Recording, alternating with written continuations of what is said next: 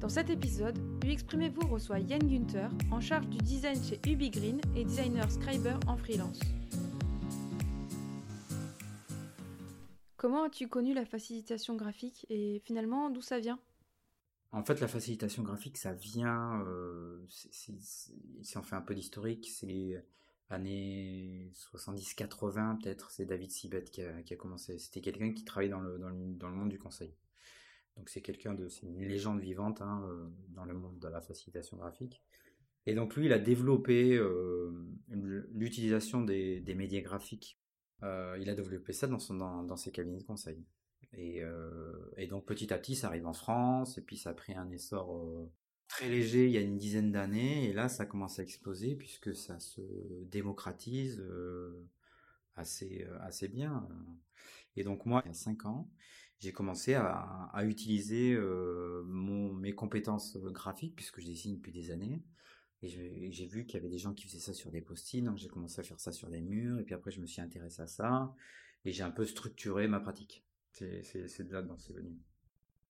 La facilitation graphique, qu'est-ce que c'est? La facilitation graphique, c'est euh, l'utilisation euh, de médias graphiques pour favoriser les échanges et, et les réflexions au sein au sein d'un groupe d'individus. Et, euh, et, ça, ça permet d'avoir euh, une image commune, une vision commune de ce qui se passe dans le groupe. Donc c'est ça qui ça, alimente parce que c'est comme si une, une, facilitation graphique. Après, je viendrai peut-être sur les sur les détails, mais la plupart du temps, les gens quand ils imaginent ça, ils imaginent ça un grand dessin structuré au mur dans une salle de réunion. Et en effet, la plupart du temps, la plupart du temps, c'est ça. Et euh, cette, cette, cette information là euh, transcrite de manière graphique et visuelle dont l'information est structurée, elle permet euh, d'alimenter et d'accompagner le processus de collaboration.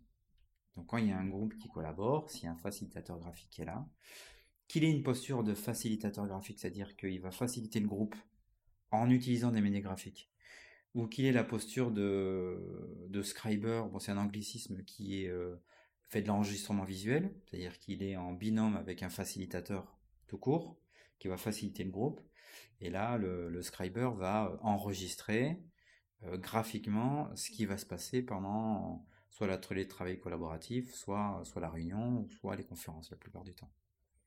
Et donc, euh, euh, dans ce cadre-là, l'enregistrement visuel, il va être dans une posture très concentrée, lui permettant d'avoir une, une, posture d'écoute active, de de synthèse et euh, également euh, de tri. Parce que dans la facilitation graphique, euh, il faut avoir la plus grande compétence, c'est pas le dessin. La plus grande compétence d'un facilitateur graphique, c'est l'écoute active, la synthèse, voire la reformulation. Donc c'est ça les, les principales qualités. Peux-tu expliquer ce qu'englobe la facilitation graphique? La facilitation graphique, c'est le terme très générique. C'est le terme le plus global. Hein. Ça englobe, euh, ça englobe euh, tout le vocabulaire qu'on entend sur, euh, entre guillemets, je veux dire, le dessin en entreprise. Dans facilitation graphique, donc c'est l'utilisation des médias graphiques pour accompagner les processus de collaboration. un processus de collaboration, tu peux collaborer avec toi-même. Et donc Sketchnote, donc c'est des notes visuelles donc tu es avec un petit carnet, un moleskine ou pas, un stylo, tu es dans une réunion et tu euh, représentes de manière visuelle ton compte rendu. Donc ça c'est du sketch note, c'est de petits formats. Euh, généralement ça dépasse pas le A4. La plupart du temps les sketch notes c'est du A5, donc c'est très, très petit.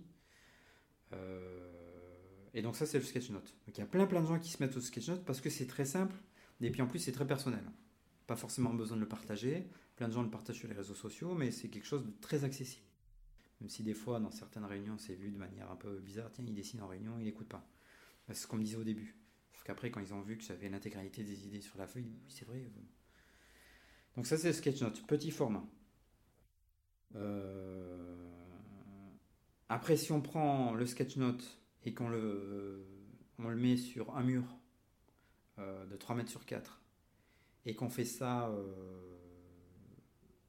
dans un atelier de travail collaboratif ou dans une réunion et qu'on a très peu d'interaction avec le groupe, sauf l'écoute active et la retranscription, euh, ça c'est du scribing, donc c'est de l'enregistrement visuel, c'est du sketchnote mais sur des grands formats. Donc là, ce que tu fais, euh, ce que tu faisais sur petit format euh, tout seul, tu le fais sur grand format et tous les gens voient ce que tu es en train de faire. Scribing, scribe, enregistrement visuel. Et donc, tu as aussi la facilitation graphique au sens large du terme, donc ça englobe ça, hein, parce que c'est faciliter quelque chose, mais tu as des gens qui font de la facilitation graphique à proprement parler, c'est-à-dire qu'ils sont en posture de facilitateur, de groupe, c'est-à-dire qu'ils sont tout seuls, face à un groupe, ils ont une fresque derrière eux, et euh, c'est eux qui mènent l'atelier de travail collaboratif, et pour faciliter le groupe, ils utilisent euh, des médias graphiques. Médias graphiques, ça peut être euh, des post-it, des images, ou du dessin, ou des templates préfaits, parce que ça existe beaucoup. Les Américains, ils font beaucoup ça, c'est-à-dire qu'ils préfont leur template, donc les templates, ça peut être le, classique, c'est euh, une grande flèche euh, avec euh, les milestones, enfin l'agenda. Et donc ils disent, bon, on place certains éléments là. Et donc ça, c'est pareil, c'est de la facilitation graphique. Tu, tu projettes ton groupe sur une flèche qui est une flèche temporelle chronologique. Et donc les gens vont voir que ce qui est à droite est dans le futur et ce qui est à gauche est soit dans le présent, soit dans le passé. Et donc ça, c'est aussi de la facilitation graphique, sans utiliser le dessin ni rien. Mais, euh, et donc là, la personne qui est debout, la plupart du temps, qui fait la facilitation, va utiliser le média graphique qui est euh, la, grande flèche sur du brown paper, là, et qui va utiliser les post pour faire de la facilitation graphique. Donc ça, c'est le classique.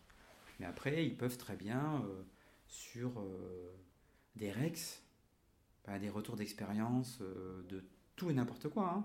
Peut être un rex, moi j'ai vu des, facilitateurs graphiques extrêmement bon par contre pour le coup, qui faisait des rex de, comment s'appelle, avec des pompiers euh, et euh, la sécurité civile. C'est des retours d'expérience sur euh, une, espèce de un atelier catastrophe. Et donc pour savoir comment, qu'est-ce qui s'était passé, qui était intervenu quand, pourquoi, etc. Donc là il y avait une espèce de architecture de l'information. Et là la personne le faisait plutôt avec des flèches et des mots avec des, cadres, des ronds, etc. Donc ça permettait aux gens de voir chronologiquement de gauche à droite, comme j'ai expliqué, template de lecture, de gauche à droite, tout ce qui s'était passé. Donc là, tu une posture quand même de facilitateur graphique, tu facilites ce qui se passe. Tu poses des questions, tu reformules. Une fois que les gens sont d'accord avec, euh, avec l'idée, tu la mets au mur, tout en discutant. Donc ça, c'est la facilitation graphique.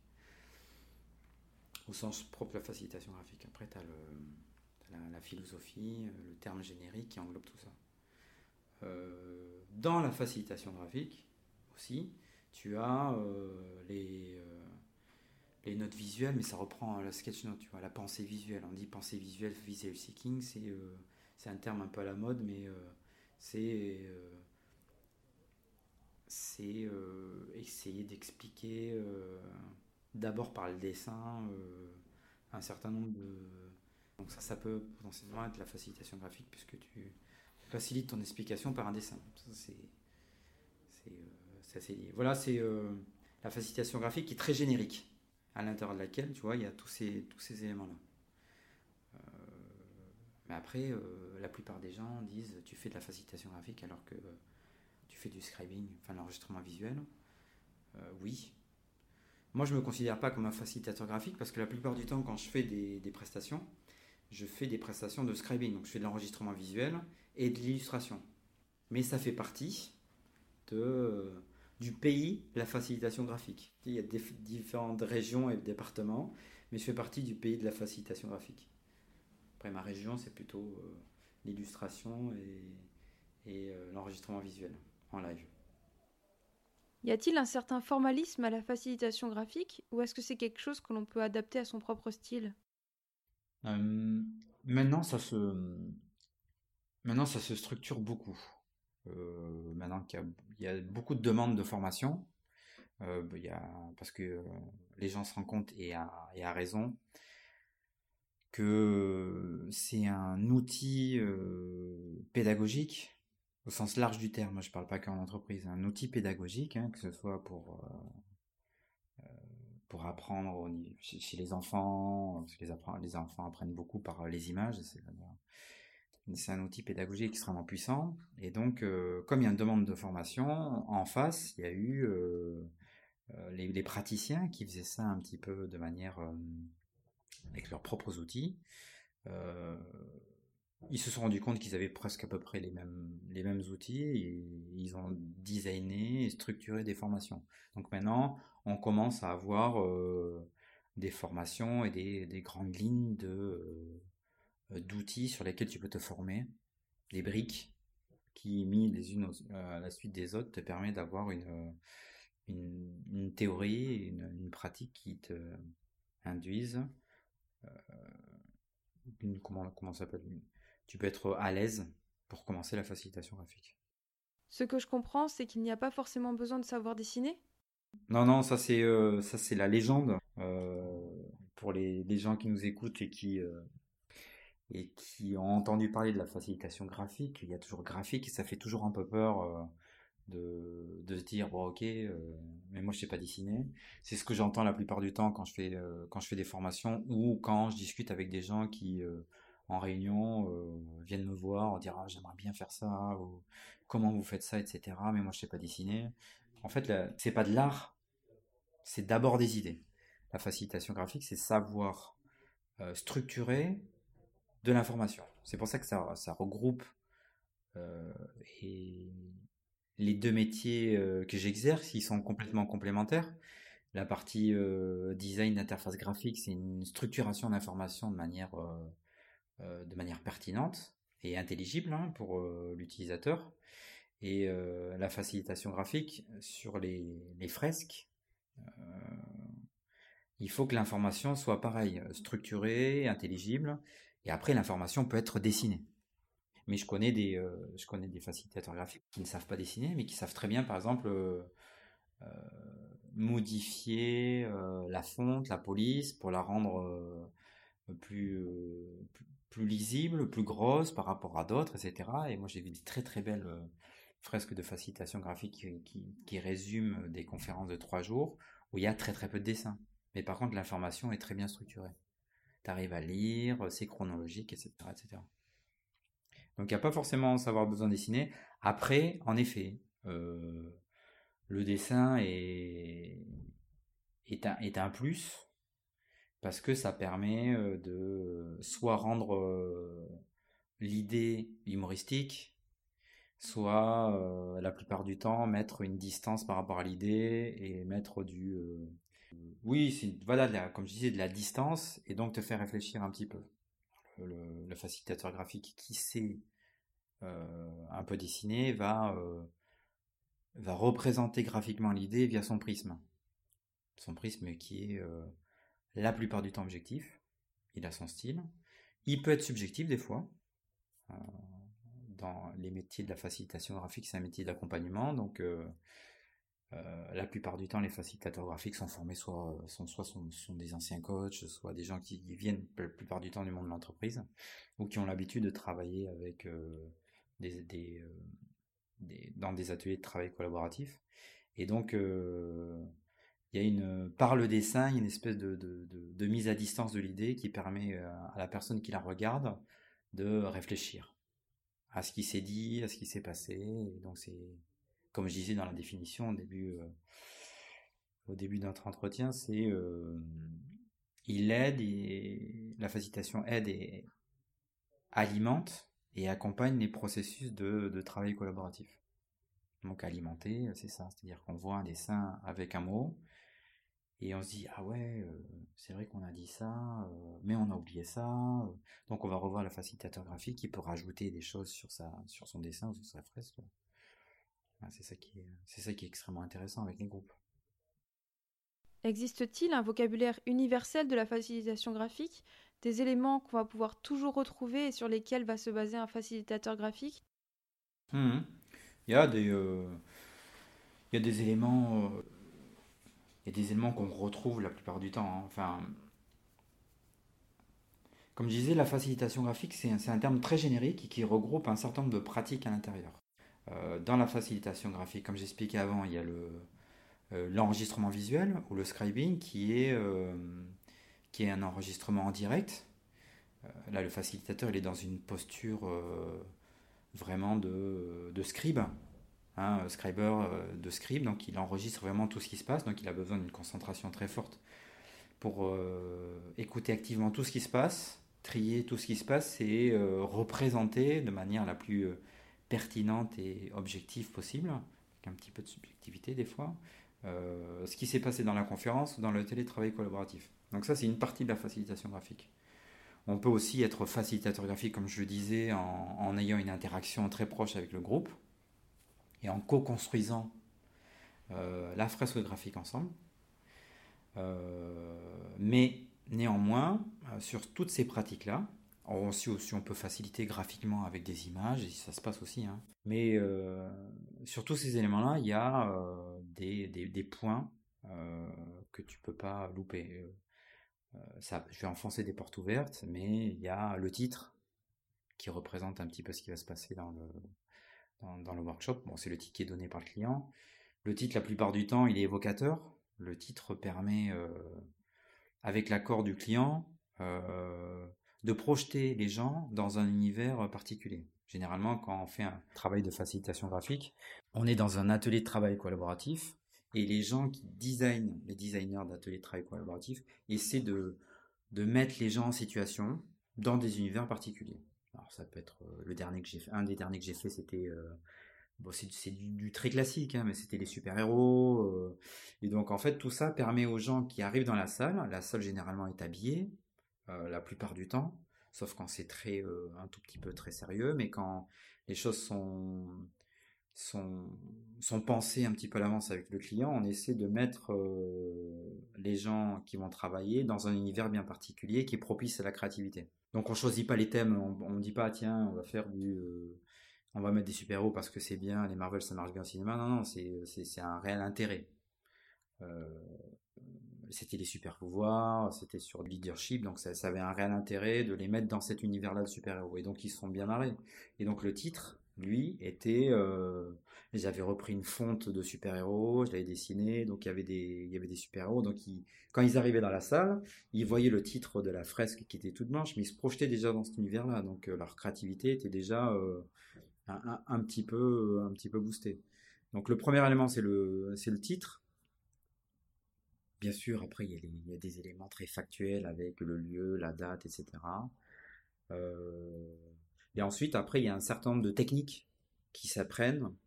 Euh, il y a des templates qui existent, qu'on peut trouver partout sur Internet, hein, euh, en fonction de, en fonction de la typologie d'atelier de travail collaboratif.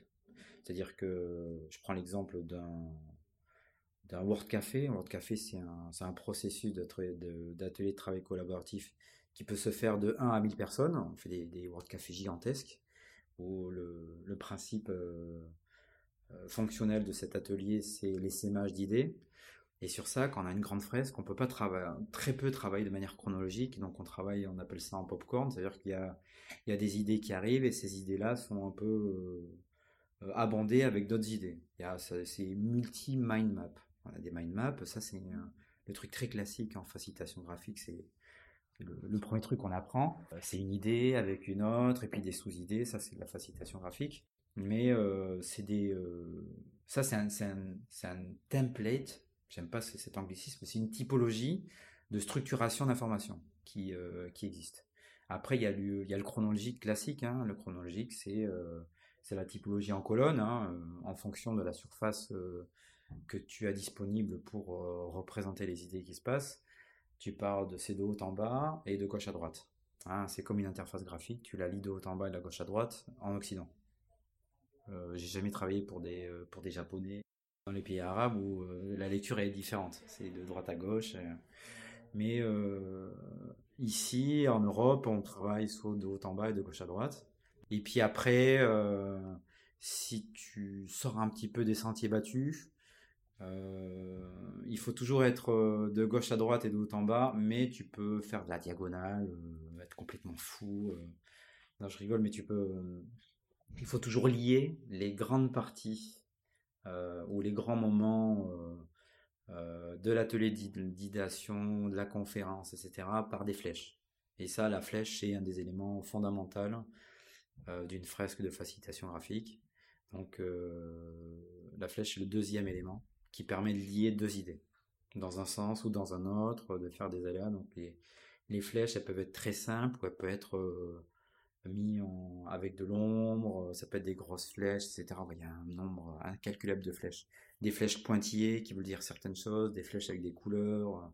La flèche est quand même quelque chose de qu'il faut savoir faire, s'entraîner à faire. Euh, et ça, c'est le deuxième élément. Donc il y a le titre, la flèche, et après on appelle ça, pareil, c'est un mot anglais, euh, c'est les frames, donc c'est les cadres, les cadres euh, qui permettent d'encadrer une idée. Donc euh, c'est comme partout, hein, quand on veut sur son cahier mettre en exergue un peu une, idée principale, on l'encadre en rouge, on l'entoure en rouge. Donc les cadres sont de multiples formes. On peut faire des cadres rubans, on peut faire des, cadres ronds, on peut faire des cadres de n'importe quelle manière.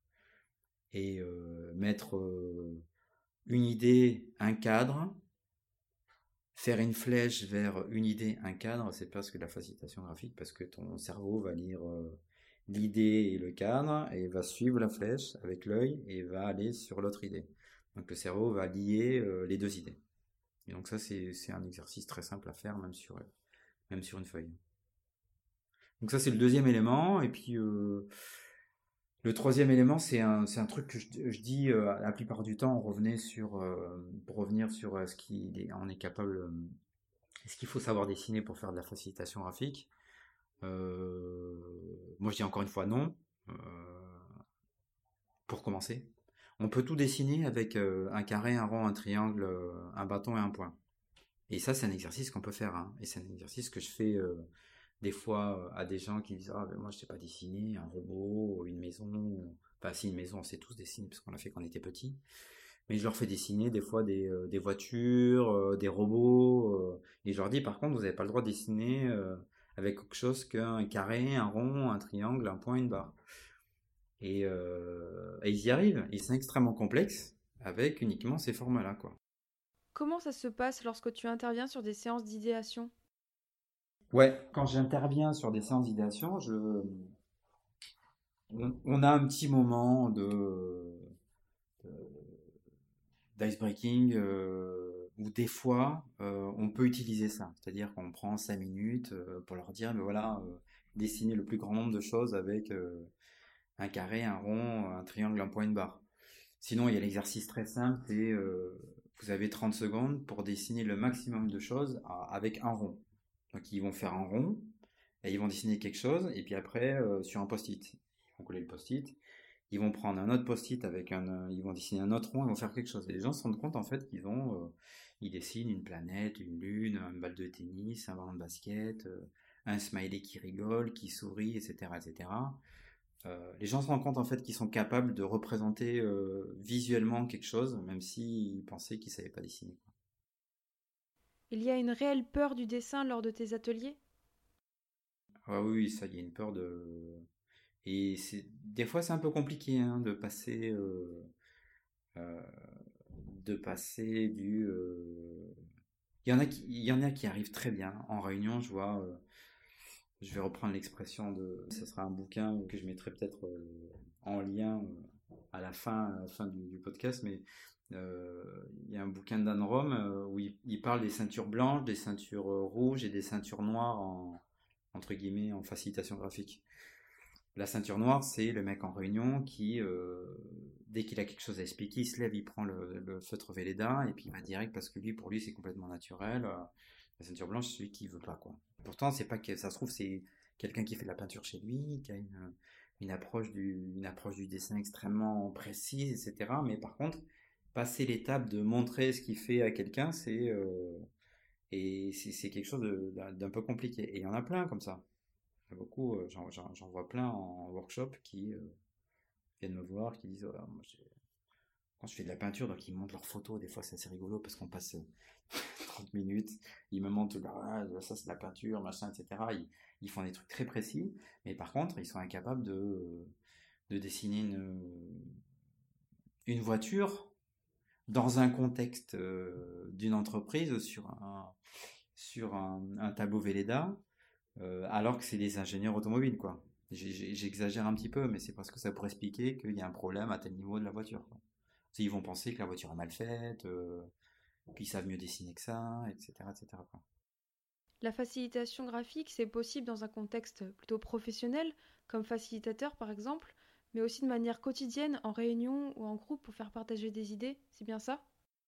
Exactement. Surtout, euh, moi je suis un fervent défenseur de la, transmission de la facilitation graphique, parce que pendant un certain nombre d'années, euh, je me suis tapé des réunions où c'était euh, des comptes rendus écrits sur un ordinateur ou des des bullet points, euh, des, listes comme ça, etc. Et, j'ai commencé moi à faire mes comptes rendus de réunion euh, sous forme de dessin et ça, a vachement bien marché. Et, euh, je sais que les gens après ont du plaisir à regarder les notes de réunion quand elles sont dessinées, tu vois. et donc oui, en effet, moi je l'utilise de manière professionnelle parce que c'est on, me demande d'intervenir parce que parce que j'ai une expérience, euh, une façon de structurer les idées, et puis euh, une, compétence de, concentration et d'écoute active qui me permet de capter un certain nombre de choses et de les représenter rapidement. Euh, mais après, la partie pensée, entre guillemets, pensée visuelle, note visuelle, pas pensée visuelle, mais note visuelle, c'est quelque chose d'extrêmement important. Et je pense que les gens ils gagneraient beaucoup en, mémorisation s'ils utilisaient un tout petit peu plus euh, le langage visuel pour euh, retenir des éléments de réunion ou alors retenir des choses dans la vie. Exprimez-vous remercie chaleureusement Yann Günther pour son partage, son temps et sa confiance. Merci pour votre écoute et à bientôt pour un prochain épisode de Exprimez-vous. En attendant, n'hésitez pas à vous abonner.